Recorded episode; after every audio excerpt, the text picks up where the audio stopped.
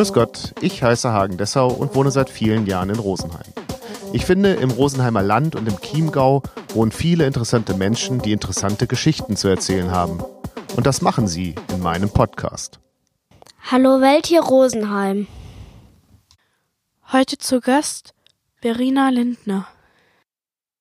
Also ich bin die Verena, ich bin 31 Jahre alt, gebürtig aus Rosenheim und auch noch immer sehr verwurzelt mit Rosenheim und habe mich 2023 als Trauerrednerin eben selbstständig gemacht ähm, und habe da meine Leidenschaft dafür entdeckt, freie Hochzeiten als Rednerin zu begleiten.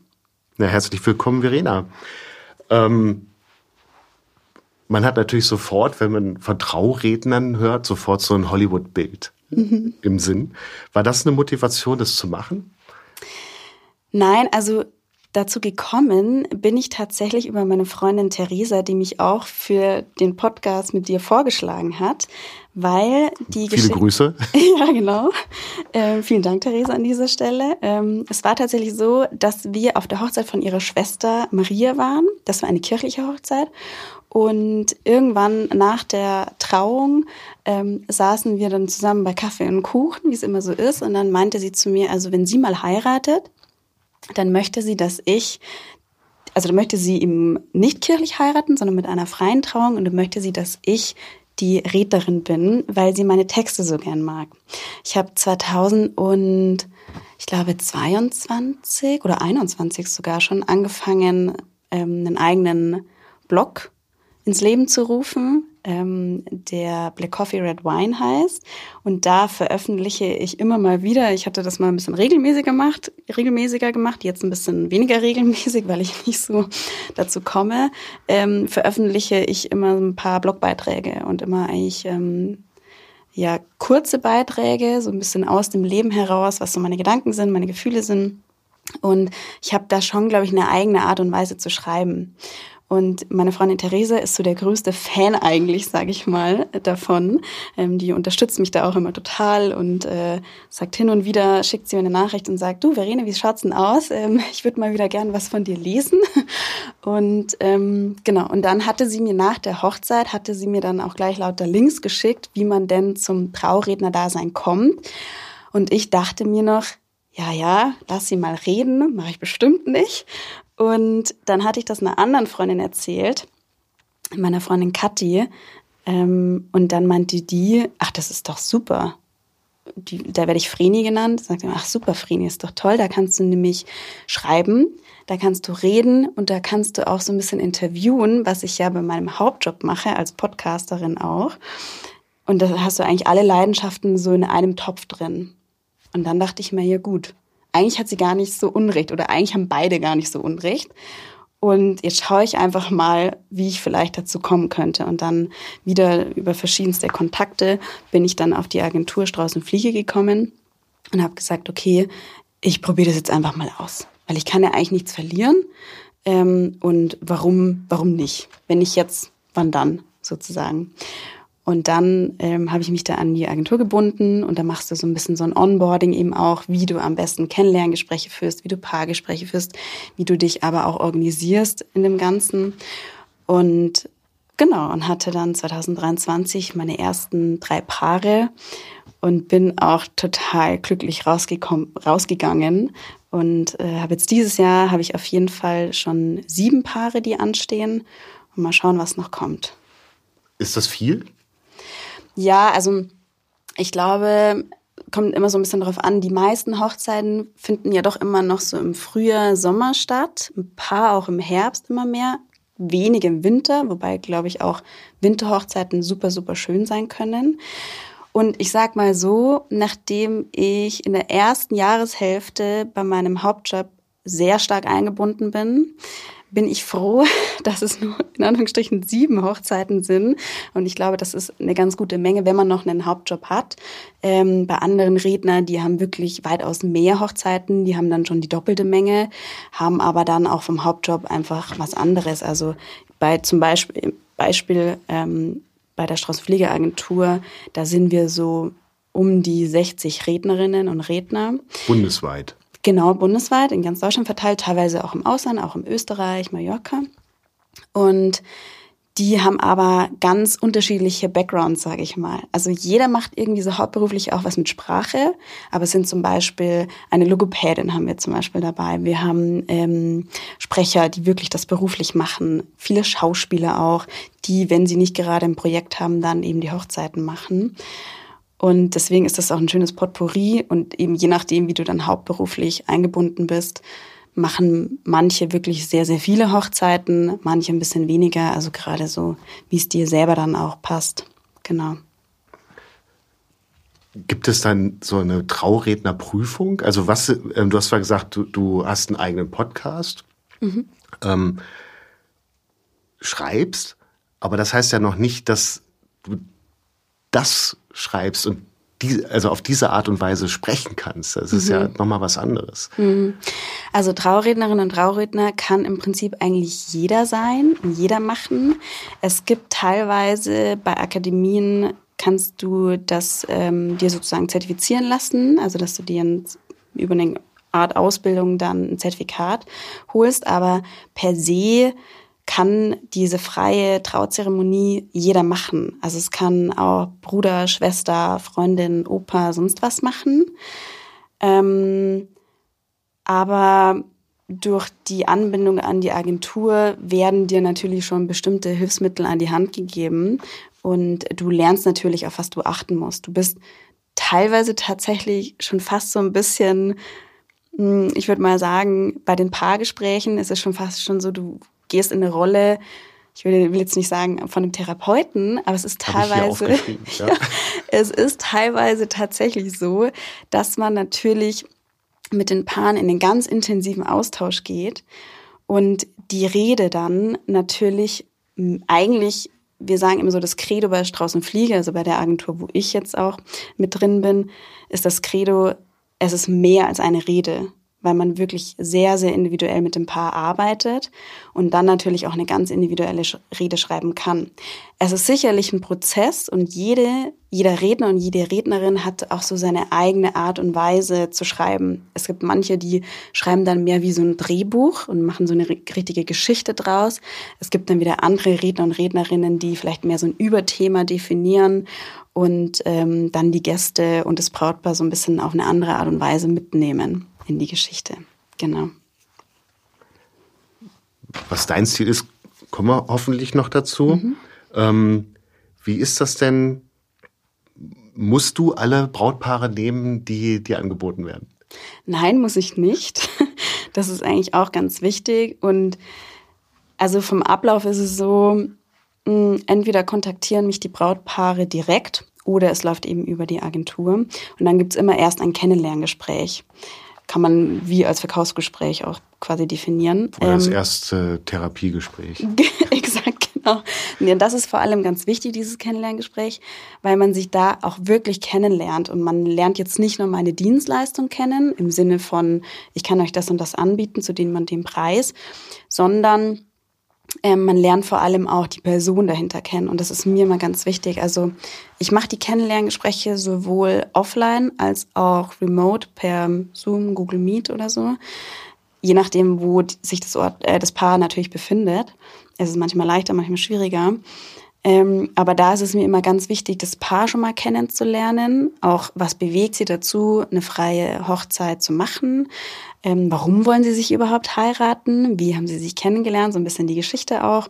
Und auch ein bisschen nachzuspüren, wie ticken die so in Anführungsstrichen. Darf ich noch mal ganz kurz ja. fragen, weil wir das noch nicht geklärt haben. Also äh, bei einer freien Trauung ähm, ist das ein Pfarrerersatz im weitesten Sinne. Genau, also im Prinzip. Ihr gebt keinen Segen. Genau, also ich gebe jetzt keinen Segen, genau, aber im Prinzip ist es so, im Ablaufplan der Hochzeit ist es der Part von der Kirche sozusagen. Ja. Weil sonst, wir sagen ja auch immer sonst, wenn du dir jetzt die freie Trauzeremonie sparst, dann ist es halt nur eine große Party. Ja. Im Prinzip. Ja, der der ähm, Standes Beamte mhm. hat ja auch noch ein paar warme Worte übrig. Genau. Also den Standesbeamten, da musst du auf jeden Fall hin. Ne? Ja. Also das ist ja irgendwie gesetzlich vorgegeben. Den kannst du dir nicht sparen sozusagen. Und äh, die Traurednerin oder der Trauredner ist dann sozusagen der Pfarrerersatz. Es läuft aber natürlich ganz anders als wie in der Kirche ab. Genau, und da einfach das noch ein, eingeschoben, da hattest du ja gerade erzählt, also ihr trefft euch mhm. online oder auch im Analog. Mhm. Genau. Und lernen uns so richtig kennen. Und da sage ich auch immer zu den Paaren, wenn ihr das Bauchgefühl habt, hm, irgendwie die Verena passt zu uns nicht so richtig, weil kein richtig urbarischer Dialekt oder so ähm, oder was weiß ich was, zu klein, zu braunhaarig, ne? Oder einfach so von Art, von der Art auch, wie ich schreibe, wenn das einfach nicht passt, dann ist das auch völlig in Ordnung. Und umgekehrt ist es auch so, dass äh, ich tatsächlich auch schon Paare abgelehnt habe, weil ich das Gefühl hatte, da stimmt die Chemie nicht so richtig.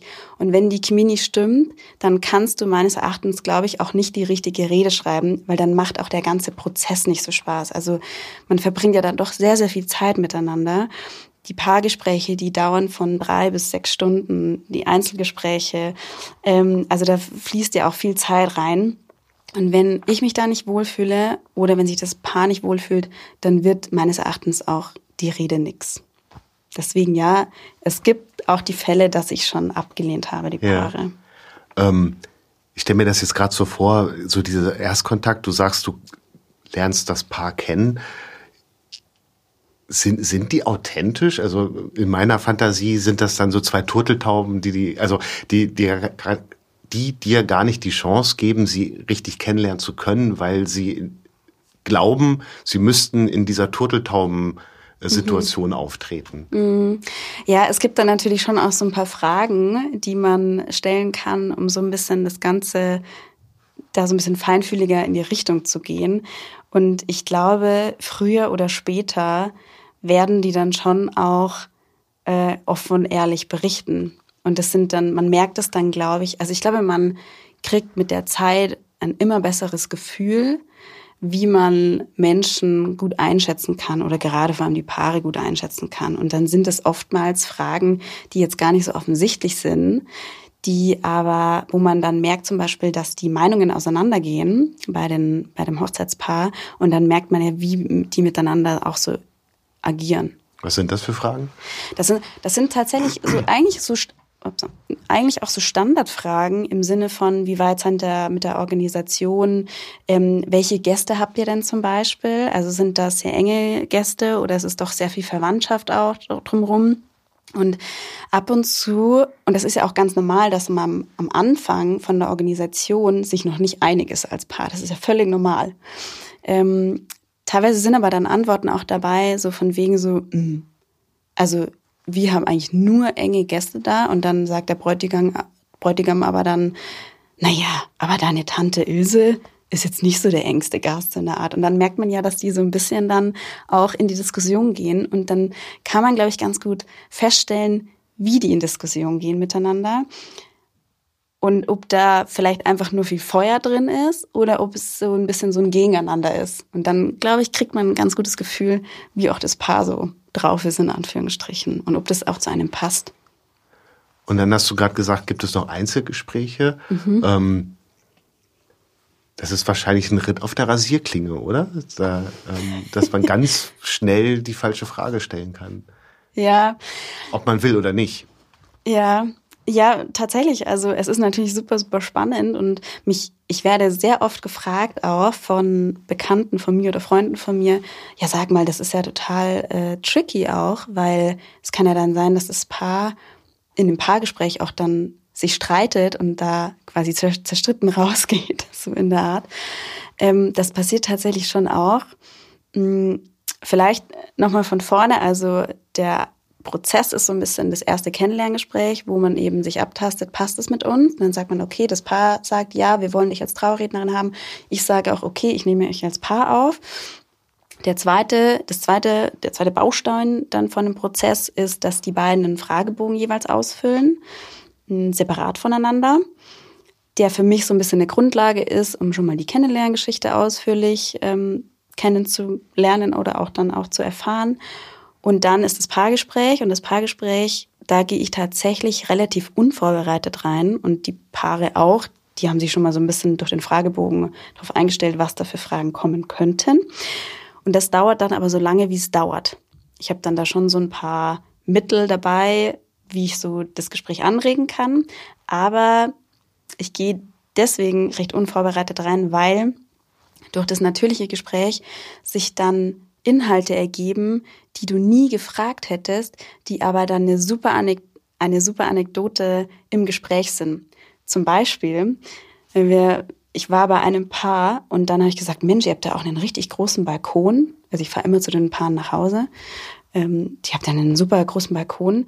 Und dann hat ähm, das Paar erzählt oder der Bräutigam hat, hat erzählt, ja, ja, meine Braut, die will da irgendwie immer ständig was anpflanzen oder hat als großes Projekt sich vorgenommen, dass sie den ganzen Balkon anpflanzt. Am Ende, wer kümmert sich drum? Ich. Und dann hat sich das so ein bisschen gut eingefügt, weil in dem ganzen Gespräch hat sich eigentlich gut ergeben, dass die ähm, dass die Braut immer gerne was anfängt und der Bräutigam es dann irgendwie zu Ende führt. Und das war dann irgendwie ein schöner Baustein in der ganzen Rede.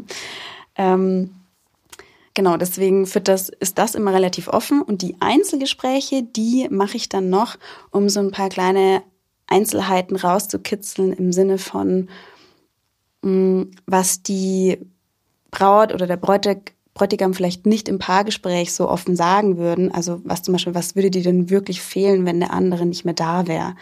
Oder was treibt dich denn auch mal so richtig in den Wahnsinn? So diese kleinen Einzelheiten, die man vielleicht so jetzt im Paargespräch nicht sagt, ähm, die aber dann für mich ganz gut sind, in die Rede einzubauen, um was, damit man was zum Schmunzeln hat oder damit die Gäste auch was zum Schmunzeln haben. Genau. Und dann führe ich noch Telefongespräche mit Freunden, bekannten Verwandten. Ähm, deswegen, weil es, im, es immer ganz schön ist, einen Blick von außen zu bekommen, also auch von Freunden oder Bekannten zu erfahren, wie ist das Paar eigentlich, ähm, also wie nehmen andere das Paar wahr. Und auch, weil man dann hier und da auch nochmal ein paar Anekdoten einsammelt, die das Paar vielleicht auch überraschen könnten während der Trauzeremonie. Ist nie was Peinliches oder so, sondern ist immer was zum Schmunzeln. Und die Schwiegermutter erzählt dann, dass sie eigentlich gar nicht einverstanden ist mit der Wahl. Ja, genau. Nein, das passiert nicht. Also ist bis jetzt nicht passiert. Ähm, kann ich mir ehrlich gesagt auch nicht vorstellen. Ich finde, das ist immer ganz interessant, wenn Eltern ausgewählt werden für Telefonkontakte. Also ich gebe dem Paar das frei, ähm, wen sie da auswählen. Ich sage immer, geht dann ein bisschen nach Bauchgefühl und auch so ein bisschen nach Gefühl, wer könnte denn gut was erzählen. Nicht jeder ist so der Kommunikationstyp, der auf Anhieb einer Fremden gleich dann was, irgendwelche Stories erzählt. Ähm, aber wenn Eltern ausgewählt werden, ist es immer ganz schön, weil es ist oft so, dass ich dann mit beiden gleichzeitig telefoniere, also Mama und Papa, und äh, die Mütter dann immer sehr, sehr, sehr, sehr viel erzählen auf einmal. Und die Väter kaum, kommen kaum zu Wort. Ich animiere die dann auch noch mal was zu sagen. Und dann kommen ganz oft sehr berührende Aussagen von den Vätern. Das ist immer total schön. Welchen Einfluss kann ich als Auftraggeber ähm, auf die Rede nehmen? Mm, also ich frage natürlich schon ab, ob es Themen gibt, die so gar nicht angesprochen werden sollen, weil es gibt ja durchaus so vielleicht ein paar heikle Themen. Ähm, das muss ich natürlich einmal abfragen, damit da auch nicht irgendwas hochkommt, wo vielleicht so gar nicht ähm, angesprochen werden soll. Das ist so ein bisschen der Einfluss. Ähm, ich sage meinen Paaren eben immer, sie sollen so ehrlich und offen sein wie nur möglich, weil ich schon das richtige Gefühl habe, was ich in die Rede mit einbaue und was nicht. Ähm, ich sollte aber natürlich alles wissen, von ihrer bisherigen Beziehung, um dem Ganzen einen guten Rahmen zu geben und ein gutes Gefühl zu geben, was sie denn auch schon zusammen alles erlebt haben, weil das natürlich Einfluss auf die Rede hat, auf die Inhalte. Aber es ist so, das Brautpaar darf die Rede vorher natürlich nicht lesen. Das wäre meine nächste Frage mhm. gewesen, ja. ja. Nein, die bekommt tatsächlich keiner zu lesen. Ähm, und bis jetzt habe ich da auch immer viel Vertrauen bekommen. Ich glaube auch, dass meine Art und Weise, wie ich mich mit den Paaren unterhalte, ähm, holt sie dann auch schon richtig ab, dass sie mir vertrauen können und auch ihre Geschichten in meine Hände sozusagen legen können.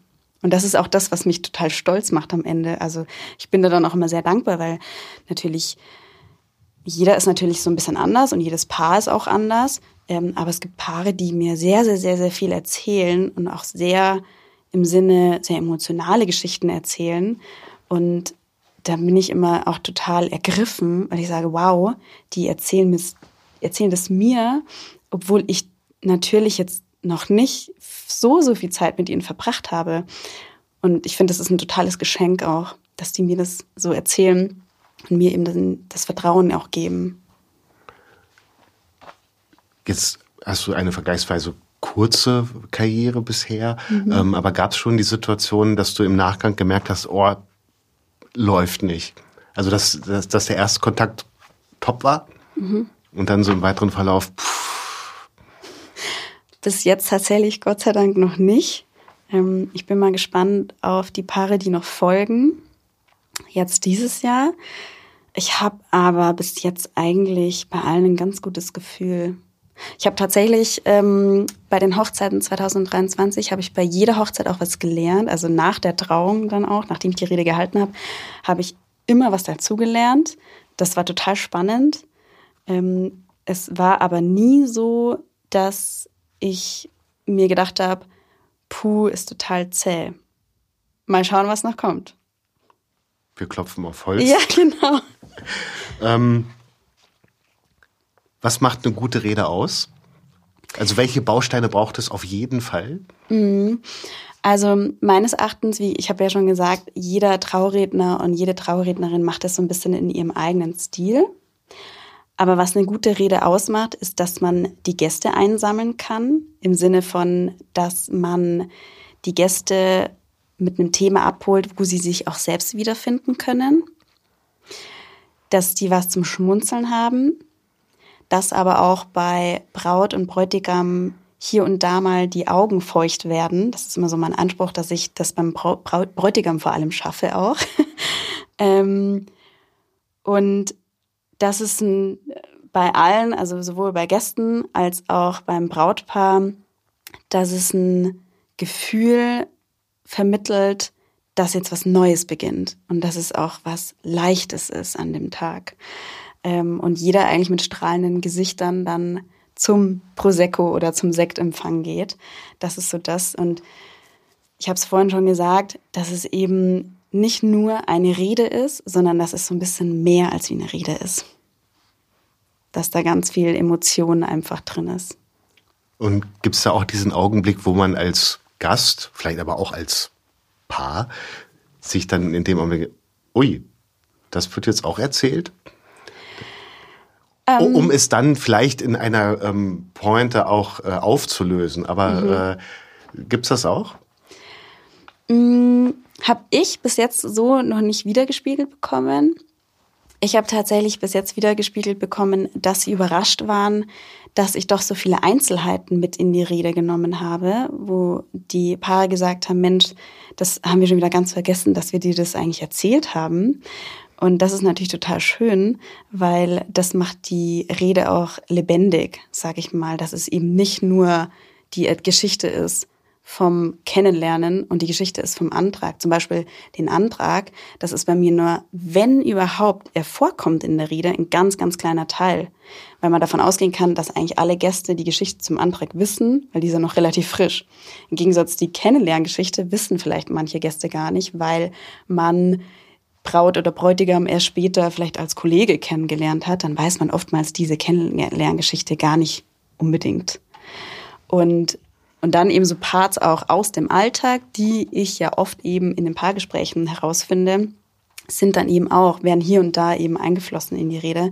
Und ich glaube, das ist dann oft so dieser Aha-Moment, wo man sagt, ach Wahnsinn, ist doch irgendwie so detailliert und so viele kleine Einzelheiten in der Rede. Genau. Wie lang ist so eine Rede?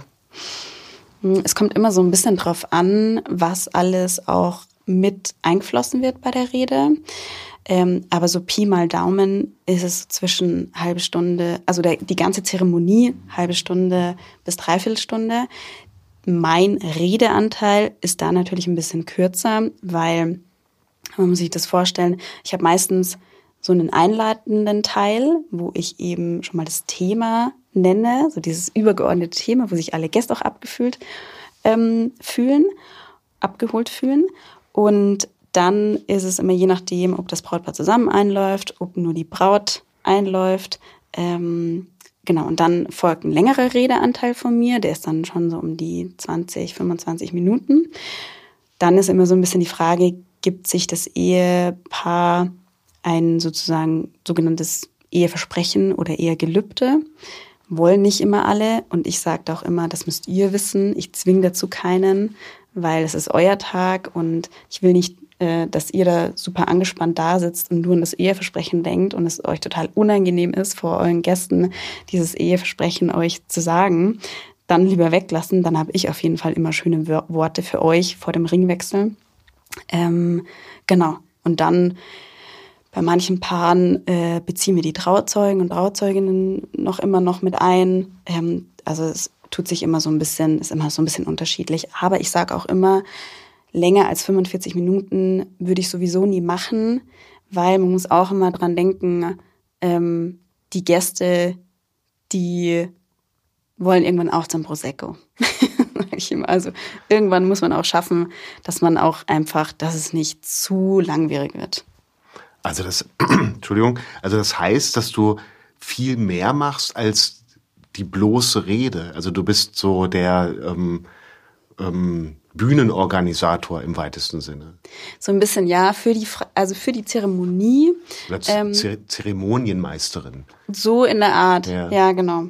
Also ich bin jetzt nicht der typische ähm, ich weiß nicht, in Bayern gibt es doch da einen bestimmten Ausdruck, den Hochzeitslader, glaube ich, der so durch den ganzen Tag führt. Das bin ich nicht. Also ich Zeremonie da. Ähm, aber alles drumherum, auch die Absprache mit Musikern, wann welches Lied einzusetzen hat zum Beispiel. Ähm, ich tue mich am Anfang auch immer mit den Fotografinnen oder Fotografen austauschen, ähm, wann der Zeitpunkt ist irgendwie für gute Bilder. Ähm, also ja, ich mache dann schon auch viel oder kündige auch dann an, was, wann die Gäste sich setzen sollen, wohin die Gäste kommen sollen, nachdem das Paar zum Beispiel wieder rausgegangen ist. Also ich leite das auch so ein bisschen. In dieser Dreiviertelstunde. Genau. Plus ja. fünf Minuten oder so. Ja. Mhm. Ähm, wo finden diese Hochzeiten statt, auf denen du sprichst? Also sind das hier in der Umgebung ähm, Trauungen? Oder mhm auch auf, weil du gesagt hast, es gibt Redner auf Mallorca, könnte es auch mhm. sein, dass du nach Mallorca eingeladen wirst. Ja, tatsächlich, das ist äh, bei meiner dritten Hochzeit, die ich letztes Jahr hatte, war ich auf Mallorca bei einer Hochzeit. Ähm, also so grundsätzlich, wenn die Anfrage bei der Agentur reingeht, dann schaut die Agentur erstmal, wer, welcher Redner oder welche Rednerin befindet sich da im Umkreis und welcher ist überhaupt noch frei zu dem Datum. Ähm, Wenn es aber jetzt eine Auslandshochzeit ist, also man kann natürlich auch jegliche anderen äh, Rednerinnen und Redner anfragen, die wo ganz anders in Deutschland verteilt sind. Das geht natürlich auch immer. Ähm, und wenn es eine Auslandhochzeit ist, ähm, dann klar, das geht natürlich auch.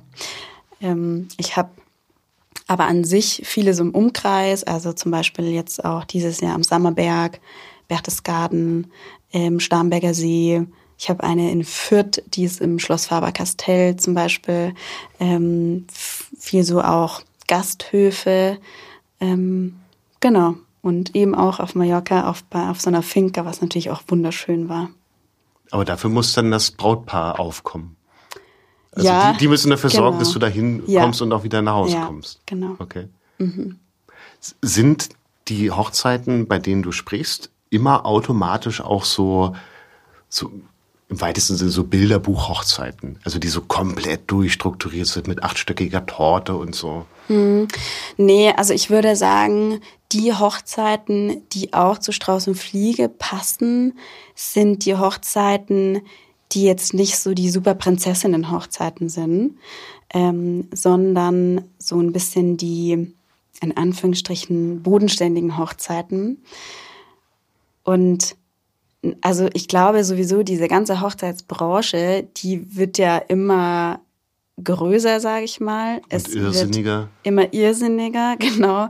Und alles muss immer perfekter laufen und äh, immer alles noch besser durchorganisiert sein. Ich glaube, das ist tatsächlich auch eine Aufgabe vom der Traurednerin oder vom Trauredner, den Paaren auch nochmal klar zu machen, ihr macht die Hochzeit nicht für eure Gäste Ihr macht die Hochzeit immer noch für euch. Sie muss immer noch euch gefallen und es muss immer noch auch zu euch passen. Und macht bitte nichts, was jetzt ist natürlich immer so ein schwieriges Thema, was die äh, Schwiegermutter sozusagen haben möchte oder die Mutter haben möchte. Da muss man immer so ein bisschen aufpassen. Aber im Prinzip ist es eben euer Tag und ihr ladet dazu ein. Also sollte er auch zu euch passen. Und da muss eben nicht unbedingt die artstöckige Torte dabei sein. Ähm, und auch immer der Hinweis, es ist ein Tag, den kannst du natürlich gut planen und organisieren, aber es kann immer mal was schiefgehen. Wie in jeder Beziehung es auch hier und da so ein paar Hürden gibt. Und so kann auch der Tag vielleicht mit paar Hürden äh, beginnen oder zwischendrin irgendwie aufkommen. Und deswegen glaube ich, ist es ganz wichtig, auch als Traurednerin dem Paaren auch so ein bisschen diese Angst zu nehmen, dass alles perfekt sein muss. Weil die Liebe ist nicht perfekt äh, und so ist auch die Hochzeit nicht perfekt. Das ist dir bisher gelungen? Das ist mir bisher, glaube ich, ganz gut gelungen, ja. Also ich habe äh, zumindest keine großen Patzer-Hochzeiten äh, mitbekommen. Und wie gesagt, ich habe bei jeder Trauung bis jetzt immer was gelernt auch äh, für mich selbst.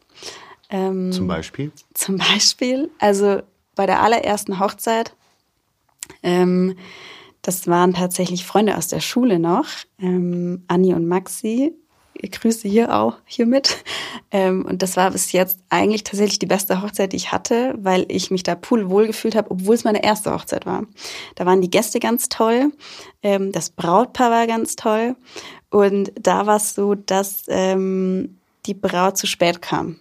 Also die Zeremonie oder der Platz, der war so ein bisschen weiter weg von dem Gasthof oder so ein Pavillon. Und da wäre es ein bisschen blöd gewesen, wenn die Gäste hätten nochmal aufstehen müssen für die Viertelstunde, um sich noch was zu trinken zu holen. Ähm, deswegen war das so ein bisschen blöd, weil dann so die Frage war, hm, was macht man jetzt, wenn wir jetzt noch eine Viertelstunde warten müssen? Es sitzen ja schon alle bereit. Und da kam mir Gott sei Dank die Fähigkeit, dass ich ab und zu auch auf der Bühne spreche, zugute, weil ich dann wusste, dass ich die Gäste so ein bisschen beschäftigen kann. Und dann gab es einfach viel so diese Fragen, wer hat die weiteste Anreise? Was sind die besten Tipps, äh, warum die Braut sich eigentlich verspätet? Und somit konnte ich die Zeit eigentlich ganz gut überbrücken und alle Gäste haben sich ganz gut aufgehoben gefühlt, glaube ich.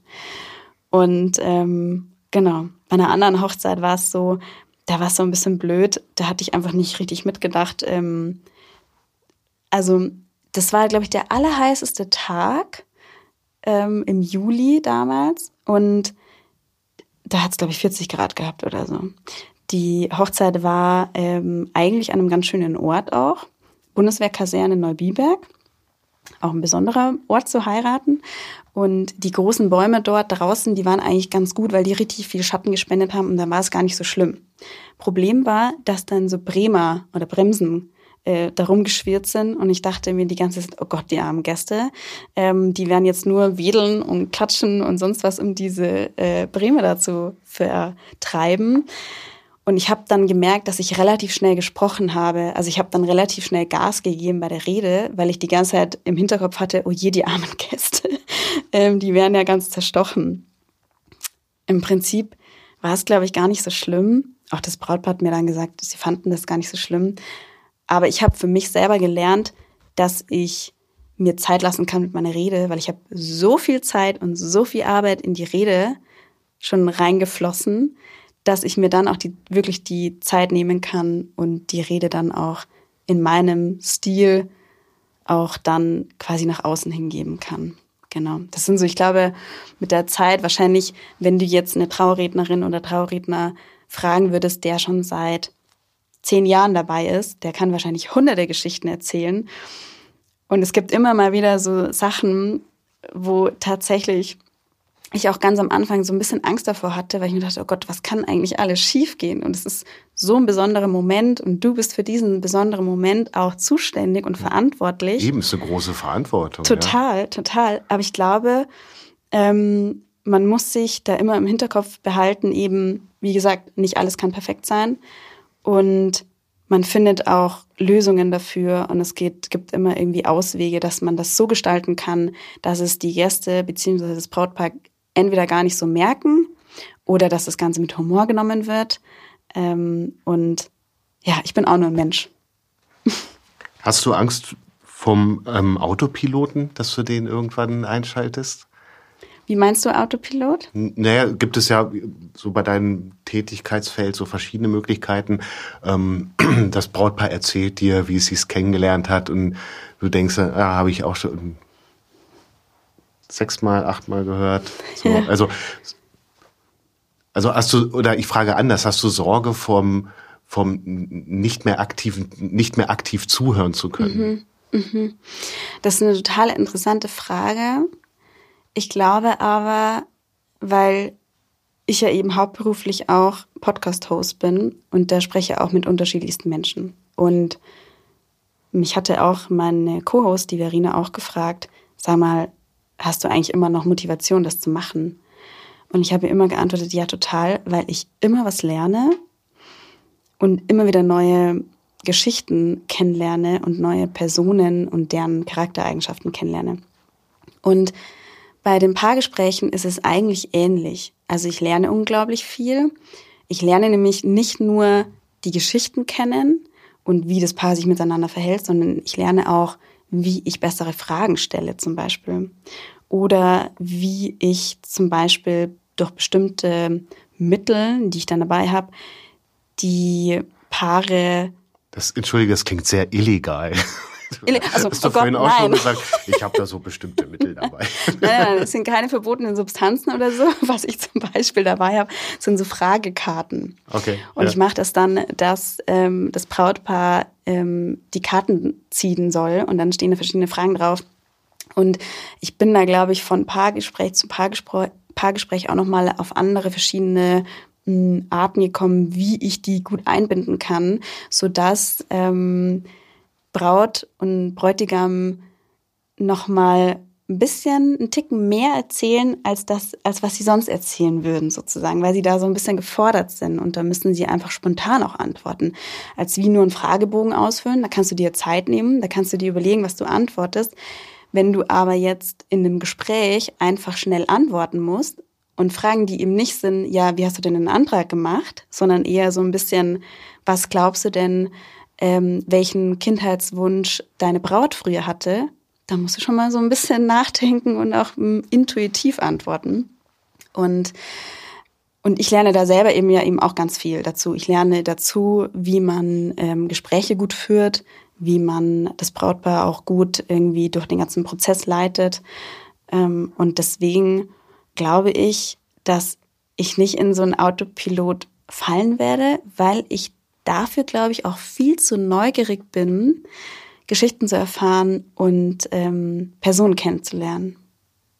Und die Art der Frage, wie du sagst, ne, diese spontane, schützt mhm. einen vielleicht auch davor. Ja. Ne? Was ist denn deine Tätigkeit nach der, nach der Zeremonie? Ähm, wir hatten ja eingangs gesagt, du ersetzt so im weitesten Sinne den Pfarrer.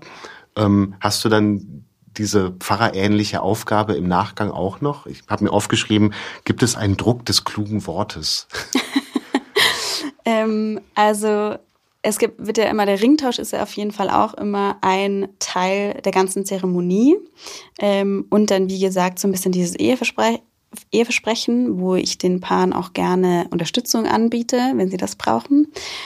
Ähm, ich schließe dann immer ganz am Ende wie zum Beispiel dieser einleitende Teil am Anfang der Rede, habe ich auch am Ende so ein bisschen so einen ausleitenden Teil.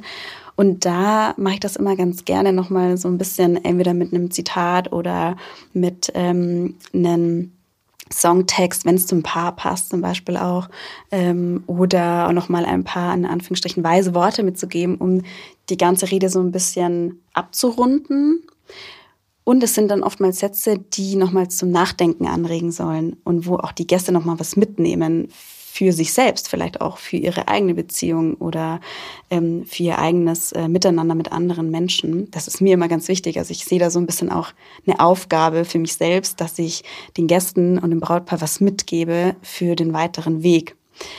Und ähm, genau. Und ansonsten, ich bin dann immer grundsätzlich gern dann immer noch so zum Aperitif da ähm, weil ich gerne dann nochmal einfach auch dem Brautpaar ähm, meine Glückwünsche ausspreche, ähm, ein paar Gäste tatsächlich dann persönlich kennenlerne, mit denen ich ja schon vorher telefoniert hatte. Ähm, und dann mache ich mich aber in Anführungsstrichen dann auch wieder vom Acker. Ich bin bei manchen Hochzeiten dann auch noch als Gast eingeladen und äh, wenn es passt, dann nehme ich das manchmal auch gerne an. Aber ähm, ansonsten bin ich dann sozusagen auch, ist mein Soll getan. Und die Gäste akzeptieren dann auch, dass diese Aufgabe erfüllt ist und dann da genau. ein Gast gegenübersteht. Ja, also es ist tatsächlich oft so, dass ich dann natürlich ähm, gerade so beim Aperitif noch mal ganz oft angesprochen werde, weil natürlich sehr viele neugierig sind, ähm, ob ich das hauptberuflich mache, wie ich dazu gekommen bin, weil dieser Beruf in Anführungsstrichen Traurednerin oder Trauredner ist immer noch, glaube ich, für viele sehr faszinierend, weil auch viele sagen, oh Mensch, das könnte ich ja nie vor so einer ganzen Hochzeitsgesellschaft sprechen. Und ähm, viele wollen dann eben wissen, wie ich dazu gekommen bin oder ähm, was ich sonst hauptberuflich mache. Genau. Und das mache ich dann auch gerne. Also klar, das ist dann immer irgendwie in Anführungsstrichen immer die gleiche Geschichte, die ich erzähle. Ähm, es ist aber tatsächlich so, dass ich manchmal auch ganz spannende Gespräche habe. Ich habe bei einer Hochzeit zum Beispiel dann jemanden kennengelernt, die Hörbücher einspricht. Und wir haben uns dann tatsächlich ähm, so miteinander vernetzt und haben jetzt im Nachgang auch nochmal miteinander telefoniert und, und uns ausgetauscht, weil sie auch sehr interessiert war am ähm, Podcasten. Da konnte ich ihr was mitgeben. Ich war interessiert am Hörbuch einsprechen, da konnte sie mir was mitgeben. Und das ist dann irgendwie auch total schön, wenn sich sogar vielleicht aus diesem Kennenlernen mit den Gästen wieder neue Kontakte sich entwickeln. Wie stehst denn du zur Ehe? Glaubst du an die große Liebe? Ich glaube an die große Liebe. Ähm, ich kann mir aber vorstellen, dass es mehrere große Lieben gibt für jede Lebenssituation. Dass es für, die, für jede Lebenssituation den, den passenden Menschen gibt. Ähm, ich glaube schon, dass Ehen auch oder dass ein Partner auch fürs ganze Leben da sein kann. Ich glaube aber, man sollte nicht so sehr sich darauf versteifen, dass es jetzt die eine Person sein muss. Ob ich jetzt selber heiraten will, das ehrlich gesagt weiß ich noch gar nicht so. Jetzt, wo ich so viele Hochzeiten sehe, sagt ja auch immer jeder, ach Mensch, das ist doch toll, da kannst du so viele Inspirationen sammeln, dann weißt du ja ganz genau, was du für deine eigene Hochzeit willst. Ich bin mir gar nicht so sicher, also ich muss per se nicht unbedingt heiraten tatsächlich, das ist mir gar nicht so wichtig. Ähm, deswegen kann ich das so gar nicht verantworten, aber ich glaube an die große Liebe, aber ich glaube auch daran, dass es für jede Lebenssituation eine große Liebe gibt. Ich habe eben nochmal nachgeschaut. Denn? Es wird unge Entschuldigung? Hagen, wie, sie, wie, siehst du das denn? Glaubst du an eine große Liebe? Ich habe sie zumindest geheiratet, ja. Schön. Sehr gut. Aber das heißt ja nicht, dass nicht auch Ehen mal Regentage haben. Hm. Ja. Ich glaube, ganz wichtig, uiuiui. Äh, ich glaube, ganz wichtig ist, ähm, und deswegen komme ich, ich kick die Kurve, Augenblick. Mhm. Ich wollte nämlich gerade noch sagen, ungefähr 30 Prozent der Ehen werden geschieden. Mhm. Und wenn ich meine Eltern anschaue, die sind über 50 Jahre, mittlerweile fast 60 Jahre verheiratet, mhm. da war ja auch nicht jeden Tag Sonnenschein. Mhm. Ich glaube, was man, was man einfach auch kapieren muss, äh, dass Ehe mehr ist, als sich den ganzen Tag irgendwie verliebt in die Augen schauen zu können. Das geht, ja, ja. aber es, bringt eben mehr. Und ähm, irgendwie die Generation vor uns hat das geschafft, da durchzugehen. Ja. Also ich glaube, es gibt gute Gründe, sich scheiden zu lassen, mhm. glaube ich sehr. Aber es gibt auch gute Gründe, es nicht zu tun. Ja. Ja. Und und ähm, vielleicht ist man ja auch manchmal selber schuld.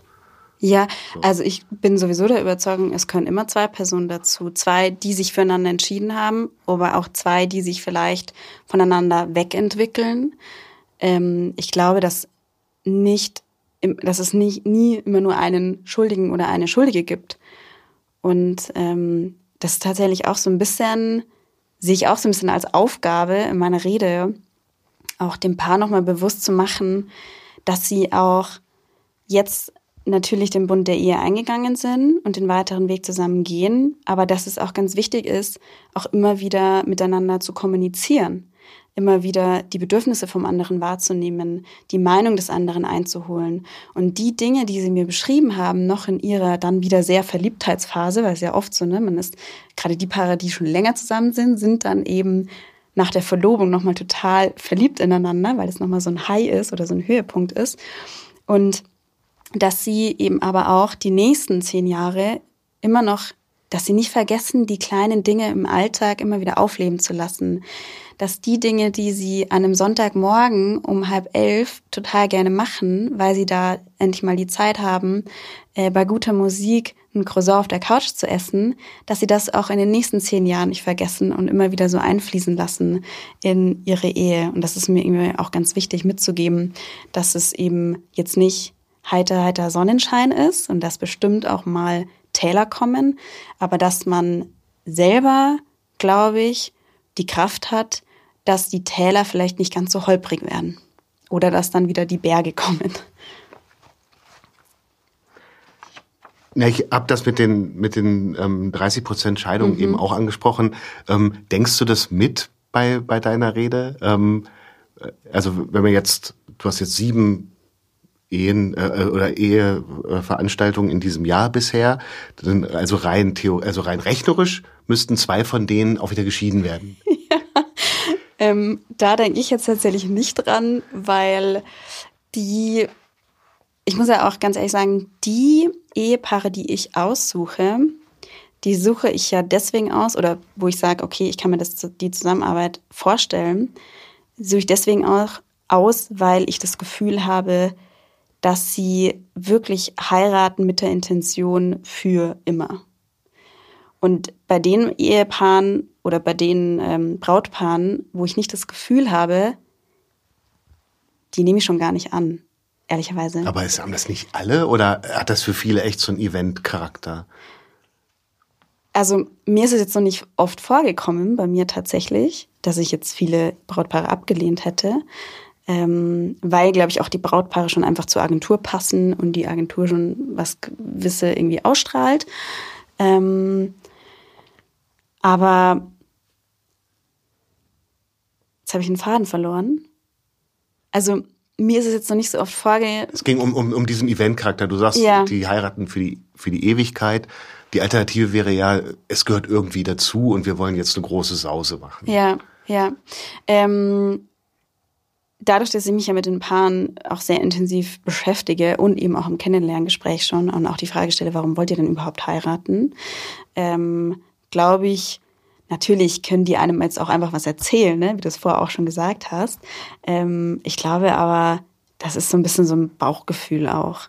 Und per se denke ich jetzt, wenn ich die Rede schreibe oder die Rede halte, denke ich nicht daran, dass sie wieder zu Ende sein kann. Also dass die Ehe dann wieder äh, auseinandergeht. Das ist jetzt so kein Thema in der Rede, ähm, weil das Thema der Rede doch mehr so ein Neubeginn ist und jetzt nicht schon gleich das Ende von der Ehe. Das wäre irgendwie so ein bisschen. Hm, das Ganze vom Ende her denken. ja, ja, manchmal schadet es natürlich nicht, das mit einfließen zu lassen. Ähm, aber an sich ist das jetzt nicht wirklich ein Thema. Nein. Spaßeshalber habe ich tatsächlich mit einem Freund von mir, mit dem ich auch auf einer Hochzeit war. Ähm, und da war das gerade so, da war das traurige Dasein bei mir gerade so in, also ne, da habe ich mir das gerade überlegt, ob ich das machen soll oder nicht und er ist Jurist. Und dann haben wir schon gescherzt, ach Mensch, wir könnten unser zusammentun. Ich mache so das Ganze, den ersten Anfang sozusagen und er macht dann schon, kümmert sich dann um die Scheidungen. Man könnte gleich ein Kom Kompaktpaket sozusagen anbieten. Haben wir natürlich nur scherzeshafter drüber äh, gesprochen. Aber ja, also nachdem ich doch einfach äh, an die große Liebe glaube ähm, und auch das in meinen Paaren auch sehe, jeder so mit seiner eigenen Geschichte auch, ähm, spielt das jetzt in meinem Kopf und in meiner Rede jetzt keine Rolle. Gibt es Unterschiede, nachdem, wie du es beobachtet hast bis jetzt, so was weiß ich, Städter, Landbevölkerung, ich weiß ja nicht, wie alt die Leute sind, die sich von dir ähm, trauen lassen, ähm, also altersmäßig, gleichgeschlechtlich, nicht, also nicht mhm. gleichgeschlechtlich, also wie sagt man da? Ähm, klassische Ehe. Ähm, ja. Hast, gibt es da Unterschiede, ähm, was sie sich von dir wünschen? Hm. Hm, tatsächlich, also bei Strauß und Flieger allgemein, bei der Agentur ähm, kommt alles vor, sage ich, sag ich mal. Also jedes Alter in Anführungsstrichen ähm, und auch eben so von der Zusammensetzung ähm, von den Eheleuten. Hm, ich habe tatsächlich bis jetzt noch keine Riesenunterschiede erkannt. Ich merke aber schon, je jünger die Brautpaare werden, desto offener sind sie auch eben mit dem Thema umzugehen. Ähm, mir ist es ganz wichtig, dass wir beide glücklich sind und mir ist es auch wichtig, wenn einer von uns nicht mehr glücklich ist und wenn wir uns vielleicht voneinander entfernen, ähm, dann ist es trotzdem, dann steht trotzdem das Wohl der Person mehr im Vordergrund als wie die Ehe. Und ich habe das Gefühl, dass sich dahingehend so ein bisschen das in Anführungsstrichen neudeutschen Mindset so ein bisschen geändert hat, dass man ähm, eben nicht mehr nur dieses klassische, ähm, ich muss auf jeden Fall heiraten und ich muss für immer zusammenbleiben, dass das so ein bisschen aufgebrochen wird. Aber man merkt auch, oder ich habe das Gefühl, dass immer mehr ähm, junge Leute auch aktiv heiraten wollen und die Ehe eingehen wollen. Was glaubst du ist der Grund? Mm, ich glaube, der Grund ist so ein bisschen, dass die Welt um uns herum immer unsicherer wird und wir eigentlich dauerhaft mit irgendwelchen Krisen konfrontiert sind. Und ich glaube, dieses Unsicherheitsgefühl ist für den Menschen ein ganz schlimmes Gefühl, weil der Mensch an sich nach Sicherheit und Stabilität sucht. Und wenn er das im Außen nicht bekommt, dann glaube ich, sucht er das auch sehr im Innen. Und das im Innen ist das nächste liegende, ja, die Liebe sozusagen und auch die Beziehungen, die man eingeht. Und ich glaube, deswegen entscheiden sich viele junge Menschen auch, den Bund der Ehe einzugehen, weil sie da eine gewisse Stabilität finden. Und empfindest du das als ähm, legitimes Motiv? Also, dass man die Stabilität höher ähm, ansetzt, gedanklich, als äh, die, die Zuneigung und im Endeffekt ja dann eben die Liebe? Mhm. Ich meine, ich glaube, ähm, was ja auch viele sagen, das Beste, was einem passieren kann, ist, ist, wenn der Partner ein Freund ist oder ein Freund wird. Und man sagt ja immer so ein bisschen, Freundschaften überdauern alles so gefühlt. Und, oder Freunde sind die Familie, die man sich aussucht, heißt es ja immer. Und ich glaube auch, ähm, ich habe ein, einige Paare auch ähm, bei mir dabei, die aus, wo sich aus einer Freundschaft entwickelt hat, dass man in eine Beziehung geht. Und ich glaube tatsächlich, dass das zumindestens ähm, kein schlechter Start ist, weil man sich schon von Grund auf kennt. Und ich glaube, das ist ähm, völlig legitim, dass man eine Ehe auch eben auf einer freundschaftlichen, in Anführungsstrichen anfangs freundschaftlichen Basis aufbaut oder eben auf diesen Grundgedanken, ich habe meine Stabilität, weil ich glaube, dass das ähm, wahrscheinlich auch so ein bisschen so ein Grundpfeiler ist, der eine Liebe durchaus auch aufrechterhalten kann. Wenn du frei wählen dürftest, für wen würdest du gerne eine Traurede, Traurede halten? Das ist eine total spannende Frage. Mm, ich habe kein so ein, also ich habe kein so ein Wunschpaar im Sinne von irgendwelche Prominenten oder irgendwas, ähm, weil ich glaube, dass jedes Brautpaar oder jede Personen ähm, in sich eine ganz spannende Geschichte haben und äh, jede Rede ist so einzigartig und individuell, ähm, dass mir auch jede Rede total viel gibt, im Sinne von, dass ich da meine ganze Leidenschaft und mein ganzes Herzblut reinstecken kann. Und ähm, ich glaube, ich habe jetzt kein so ein Wunschpaar tatsächlich. Also jetzt auch nicht im Freundes- oder Verwandtenkreis. Da sage ich auch immer ganz ehrlich zu meinen Freundinnen, die jetzt irgendwie alle so ein bisschen zum Heiraten sozusagen sich bewegen. Da sage ich auch immer, ähm, ihr müsst euch bitte nicht gezwungen fühlen, dass ich eure Traurednerin bin. Um Gottes Willen, auf gar keinen Fall, wenn ihr da jemand anderen seht, dann bitte auch jemand anderen, weil es kann manchmal vielleicht auch gar nicht so gut sein, wenn man sich so gut kennt oder zumindest eine Person so gut kennen, weil dann vielleicht der Partner das Gefühl hat, oh Gott, äh, ich kann dir gar nicht alles erzählen, sozusagen. Ähm, deswegen ist das auch nicht irgendwie ähm, eine Pflicht, sozusagen, dass meine Freundinnen mich als Traurednerin wählen müssen. Ähm, und ich habe das auch nicht, dass ich das unbedingt machen müsste bei Freundinnen. Wenn sie mich fragen und mich da sehen, dann ist das für mich ähm, eine totale Ehre und dann wird wahrscheinlich da nochmal mehr äh, Schweiß sozusagen und Herzblut reingesteckt in die Rede, weil es mir dann natürlich noch bis noch viel mehr wichtig ist, dass die Rede ganz, ganz toll wird.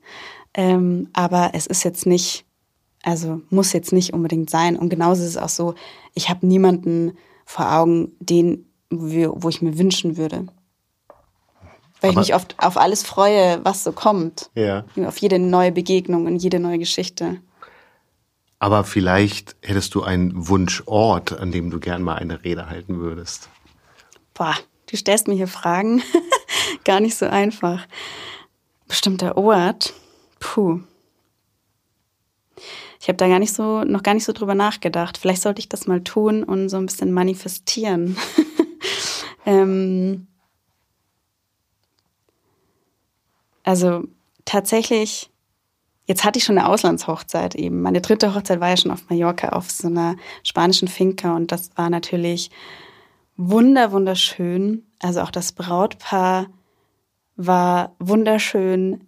Die haben sich beide auch ein Eheversprechen Versprechen gegeben. Es war total emotional. Es war auch äh, tolle Gäste da. Es war echt ähm, wie so eine Traumhochzeit. Äh, und Ich bin da, also, nee. Ich bin da eigentlich einfach offen auf das, was kommt. Ich lasse mich gerne überraschen, tatsächlich. Ich bin ein Mensch, der sich gerne überraschen lässt. Und ich bin zwar schon jemand, der sich gern auch ähm, so ein bisschen Ziele setzt oder so, wo er hin will. Aber ähm, ich glaube ehrlich gesagt, das kommt alles so, wie es kommen soll. Und jetzt bin ich ja dieses Jahr in einem Schloss, Schloss Faber-Castell ähm, im September. Das finde ich auch nochmal äh, spannend zu sehen. Ähm, und ansonsten, und auch auf dem Berg bin ich auch dieses Jahr. Das finde ich nämlich auch ganz toll.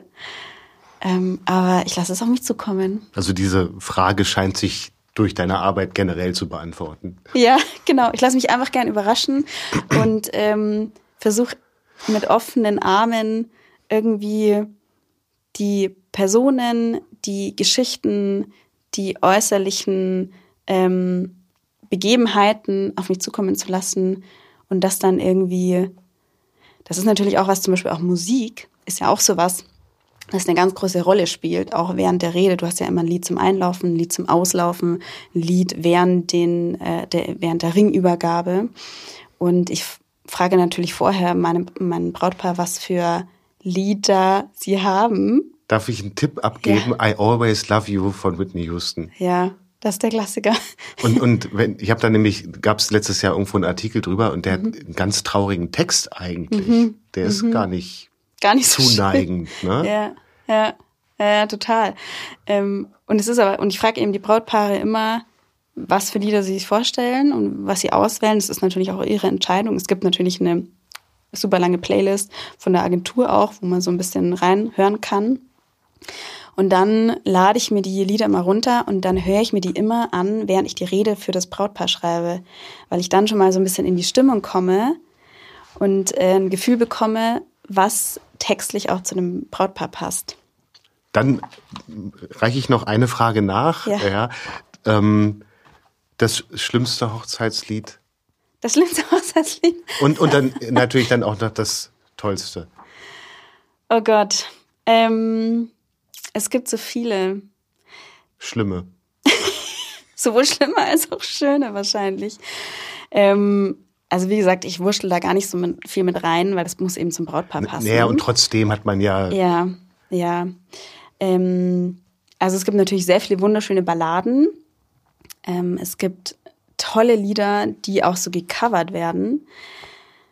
Ich bin da nicht so gut drin. Ich müsste jetzt tatsächlich in mein Handy schauen und dir die vorlesen, die ich schon gehört hatte bei Hochzeitsfahren. Ähm, aber es gibt so ein ganz tolles Lied, das gecovert worden ist, das echt äh, wunderschön ist.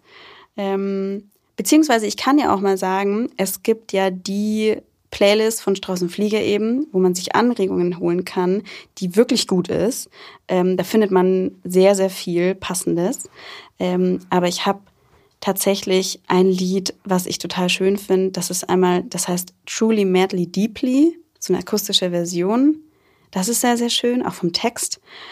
Und auch eins, äh, das heißt I Choose You von Ryan Darling, was auch eben textlich einfach schöne Passagen hat, die irgendwie zu so einem Hochzeitstag einfach gut passen.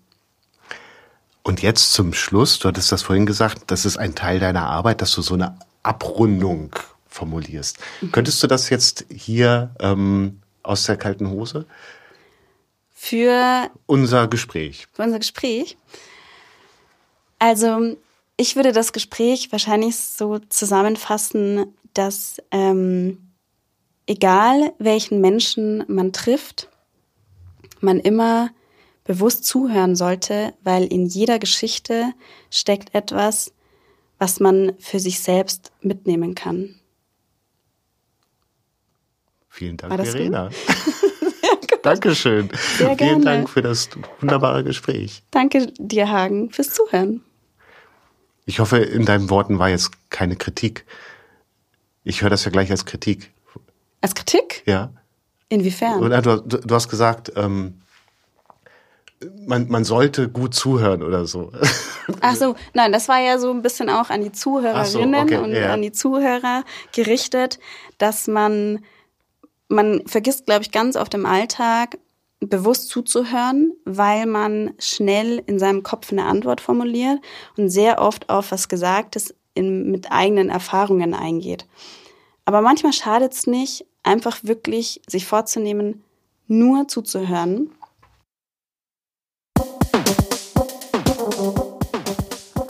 Das war Hallo Welt hier Rosenheim, Folge 78 mit Verena Lindner.